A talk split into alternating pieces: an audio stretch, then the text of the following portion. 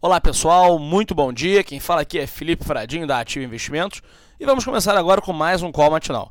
No Brasil, o Copom decidiu pela manutenção da taxa Selic em 6,5%, conforme a expectativa do mercado.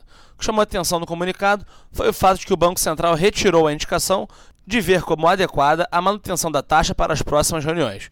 O grupo não quis se comprometer em relação às próximas reuniões devido ao cenário externo incerto e pela greve dos caminhoneiros terem dificultado a medição da atividade econômica interna, o que resulta em alta volatilidade para o nosso mercado. Outro dado que pode afetar também a curva de juros é a divulgação do IPCA 15, que deve mostrar a aceleração. Se o resultado se confirmar, a correção dos juros futuros deve ser menor, influenciada também pela alta do dólar. Por último, a aprovação do projeto de lei da sessão onerosa pela Câmara deve movimentar os papéis da Petrobras e trazer volatilidade ao Ibovespa. Lá fora, as bolsas europeias e os futuros em Wall Street operam em queda, dando continuidade ao cenário de incertezas envolvendo Estados Unidos e China. Nas commodities, o petróleo cai bastante devido às expectativas acerca da reunião da Organização de Países Exportadores de Petróleo, a OPEP, que começa amanhã. Na agenda do dia, às 9h30, nos Estados Unidos, o Fed da Filadélfia vai divulgar o índice de atividade regional.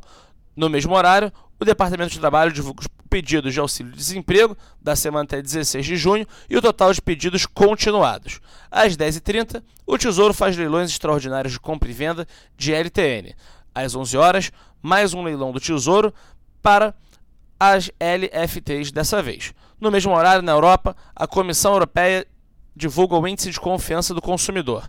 Um pouco mais tarde, às 11h30, o Tesouro faz leilões extraordinários de compra e de venda de NTNF e o Banco Central oferta 8.800 contratos de swap cambial para a rolagem de contratos que vencem em julho. Ao meio-dia e meio, o Tesouro faz o último leilão.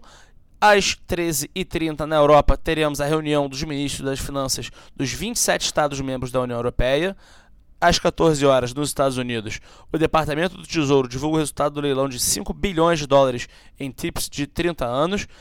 Às 17h30, também nos Estados Unidos, o Fed divulga os resultados de testes de estresse para grandes bancos. E por último, às 8h30, o Japão, o Ministério de Comunicações e Assuntos Internos divulga o índice de preços ao consumidor, o CPI, e o núcleo do CPI também.